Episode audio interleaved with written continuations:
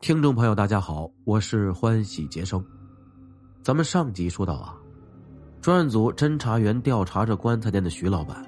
一开始呢，大家都说他就在店里，但是有的学徒就说他没在店里。最后查来查去啊，他竟然在店后面的仓库里，与几个人呢一起打牌搓麻将。那这几个学徒肯定是知晓老板在干什么的。故意呢为其做伪证，他们没想到这个伪证如果做成功，那徐老板面临的怀疑可就大了呀。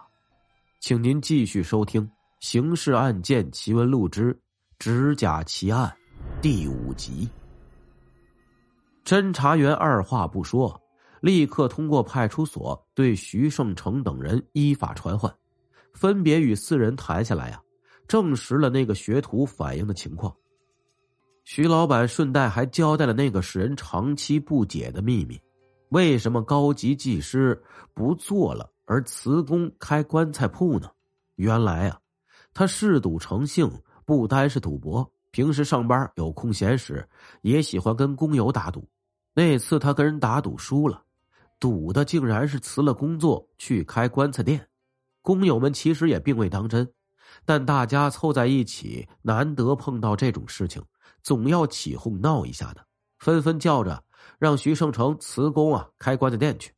碰上这种尴尬情况，头脑活络点的呀，就打个哈哈，然后找家馆子请次客就摆平了。可是徐胜成是一个特别较真儿的人，他二话不说，次日即辞工。半个月后，棺材店已经开张了。专案组是不管赌博的呀。就把徐胜成四人移交派出所处理了。这条线索断了以后，专案组长钱坤很是着急，就和副组长支仁军啊两人去西马街派出所了解情况，想请派出所民警想想看，管段内啊还有谁具有高级锁匠的本领。专案组领导的设想是召集西马街派出所的全部户籍警。聚在一起开个座谈会，请他们当场排查各自管段里的情况。两人抵达后，跟派出所长一说，所长说：“行，我马上通知户籍警到所里来开会。”当时的户籍警平时一般是泡在下面办公的，居委会又没有电话，所以得派人骑着自行车一个个居委会的跑，这是需要一点时间的。这段时间，乾坤、知人君两人就和所长、指导员一起闲聊，正说着话呢，来了一个不速之客——蓬莱公安分局治安科民警老苗。老苗在蓬莱分局治安科分管的是特种行业，已经管了三年多了，对蓬莱区特种行业的情况很熟悉。他跟户籍警一样，分局里虽然有办公室。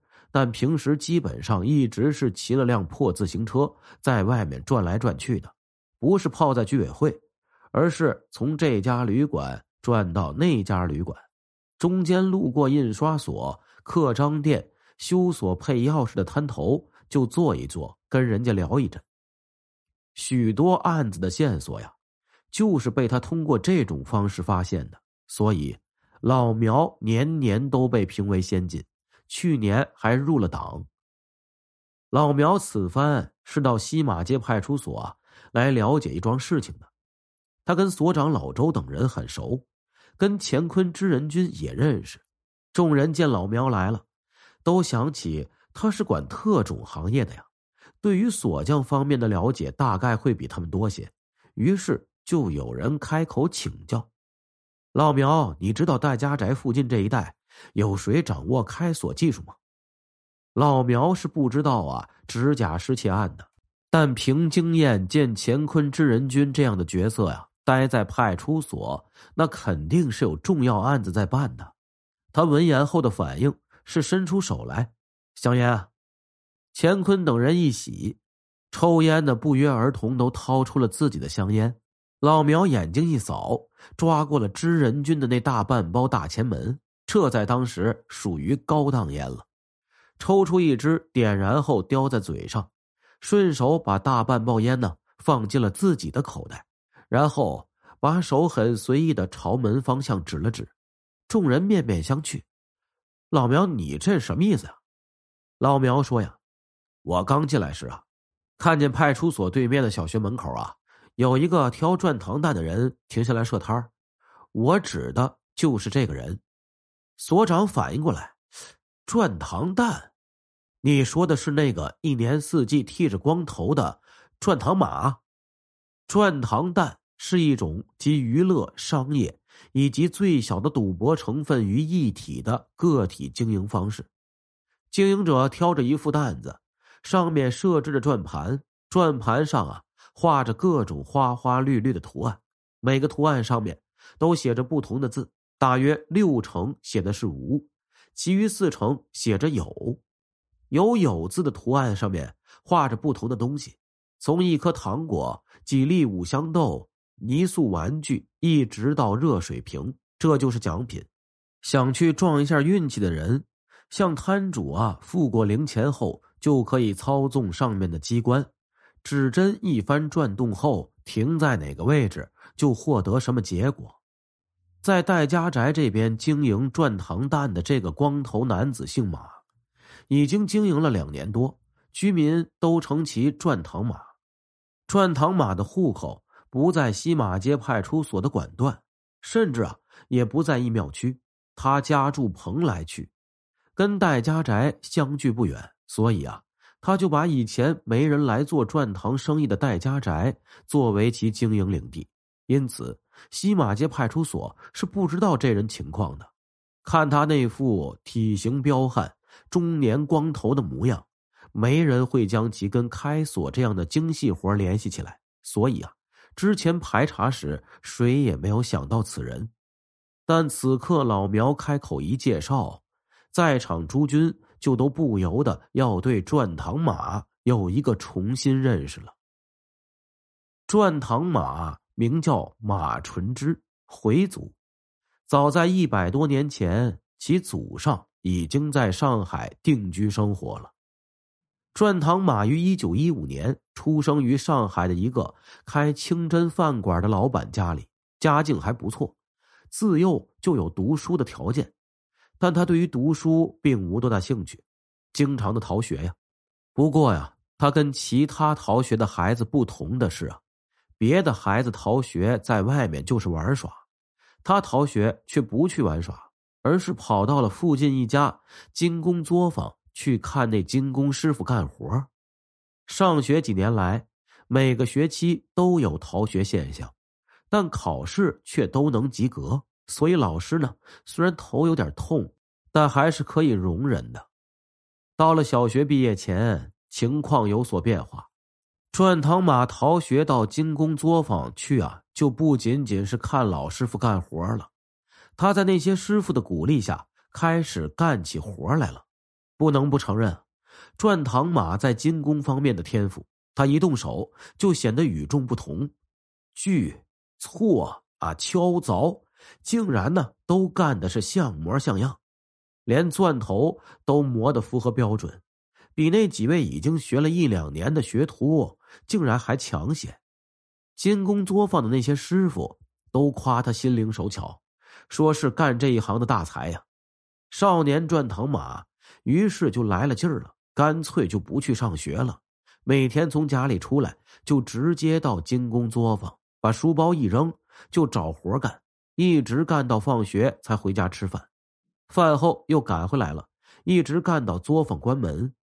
学校的老师不知这个学生为何多日不来上课，原本是要去家访的，但清真馆马老板实在过于客气，老师每次登门必定放下手里的活亲自陪着说话，然后安排酒菜热情招待。几次下来，老师就不敢登门了。这回也是这样，老师不敢登门，但总得管吧，于是就向众学生打听。马纯之同学最近在干什么？于是就知道这小子在金工作坊不亦乐乎的做义工呢。老师于是就去金工作坊查看，果然见他这位学生啊在那里干的满头大汗。众师傅对老师说：“呀，这是一块干精工活的好料啊！老师气得无话可说，也顾不上马老板的好客了，立刻奔清真馆通报情况。马老板是一个当时少有的想得开的老爸，他跟儿子呀进行了一次正式的谈话，又去了趟精工作坊，跟众师傅聊了一会儿，最后做出决定，让儿子辍学学手艺。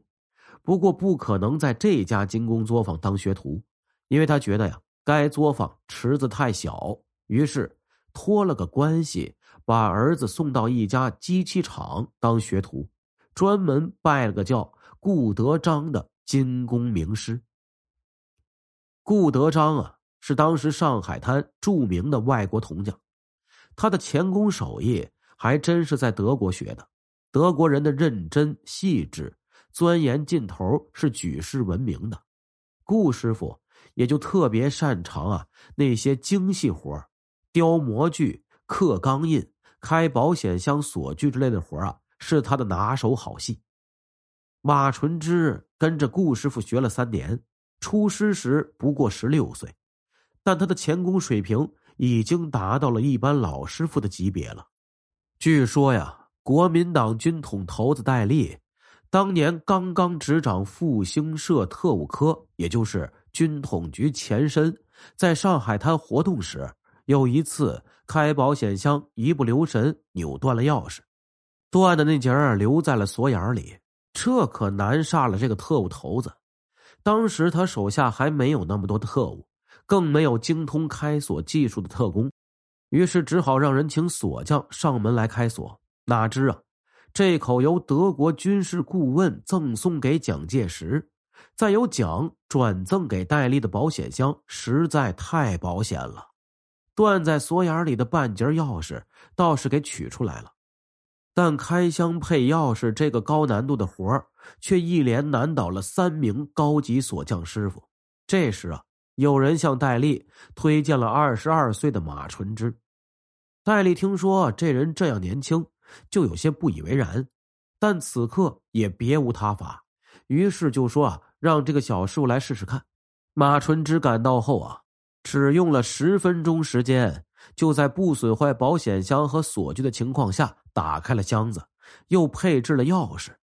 戴笠大喜呀，当时就支付了一笔远远超出市场价的酬金，还把自己的一块十八 K 金表送给马纯之。另外，又拿出一张上印其化名的名片，签上马的名字后送给马纯之，说今后在上海滩遇到什么为难事儿，拿着这张名片。去找有权有势的部门或者个人，比如国民党淞沪警备司令部、上海市警察局、上海市政府、上海市党部、黄金荣、杜月笙等，人家呀都会乐于替他解决。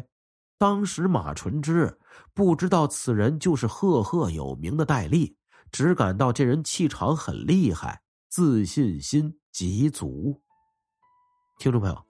咱们今天的故事呢，就讲到这里了。前面棺材铺老板的线索断了，啊，然后呢，这个派出所来了一个老警察老苗，他给提供了一条线索，就是这个卖转糖的马纯之，而且马纯之背景很强大呀，跟当时的特务头子戴笠都有关系。那他会不会就是偷盗指甲的嫌疑人呢？请您明天继续收听，在这里跟大家说一声抱歉啊，呃，这两天杰生又是重感冒，但是为了呃不断更，然后呢还是给大家录制了这个音频，可能大家会听到很重的这个鼻音啊，呃，希望大家能够多多担待吧，感谢您的支持与帮助，同时感谢您的收听。